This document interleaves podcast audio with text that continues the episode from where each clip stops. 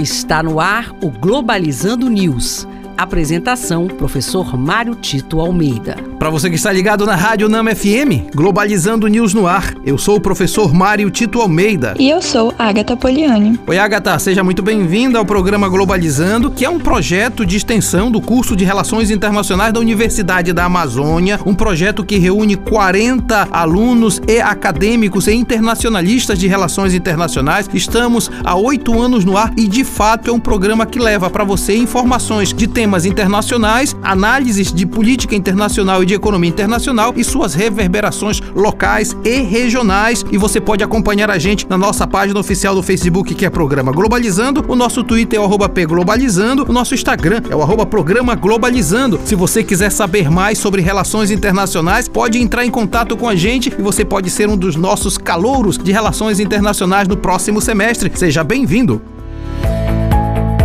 Globalizando notícia do dia. Do jornal Taipei Times de Taiwan.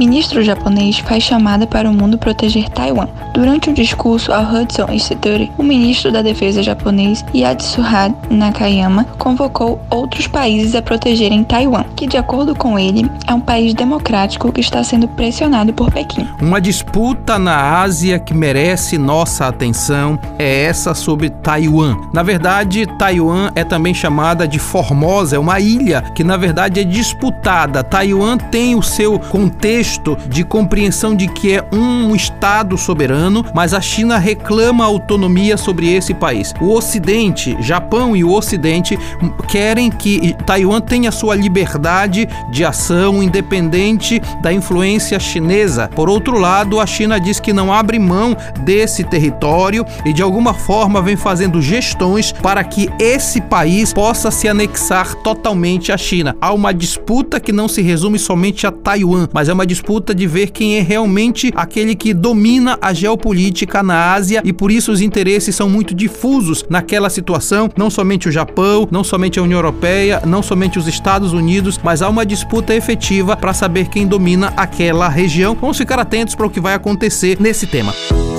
Globalizando oportunidades em relações internacionais. A oportunidade de hoje vem do Conselho de Pesquisa Política e Estratégica China-Eurásia, que promoverá a terceira Conferência Internacional da Eurásia na China Moderna. Além da conferência, que será realizada no dia 3 e 4 de dezembro, serão aceitos artigos em inglês sobre a relação China e Eurásia. O prazo para submeter os resumos acaba em 15 de novembro. O evento será virtual e gratuito. Legal, Agatha, muito boa essa oportunidade porque mostra uma relação entre China, a Europa e a Ásia e ao longo do nosso programa nós estamos falando da importância que tem essa região para o contexto geopolítico e econômico no mundo. E eu quero dizer para você que o curso de Relações Internacionais pode ser esse espaço onde você pode alçar grandes voos. Quem faz relações internacionais, na verdade, pode trabalhar no mundo. Alguém me perguntou, mas o que faz o internacionalista? O internacionalista pode trabalhar no setor público, seja na diplomacia, seja em ministérios específicos de transações internacionais, pode trabalhar em organizações internacionais como o Mercosul, a ONU, a OMS, a OIT, pode trabalhar em empresas que fazem internacionalização de sua produção e do, de sua atividade comercial mas pode também trabalhar no comércio exterior. Tem um campo muito vasto e você pode ter certeza que aqui na Unama você será muito bem preparado para o mercado de trabalho. E este foi o programa Globalizando News de hoje. Eu sou o professor Mário Tito Almeida e você pode mandar sugestões de temas pra gente através do e-mail programa globalizando@gmail.com. Agatha Poliani, muito obrigado. Obrigada, professor Mário Tito, e até a próxima. E fique ligado no nosso programa todo sábado, um programa de uma hora de duração, às nove da manhã, aqui na Rádio Nama FM 105.5, o som da Amazônia. Tchau, pessoal. Globalizando News, uma produção do curso de Relações Internacionais da UNAMA.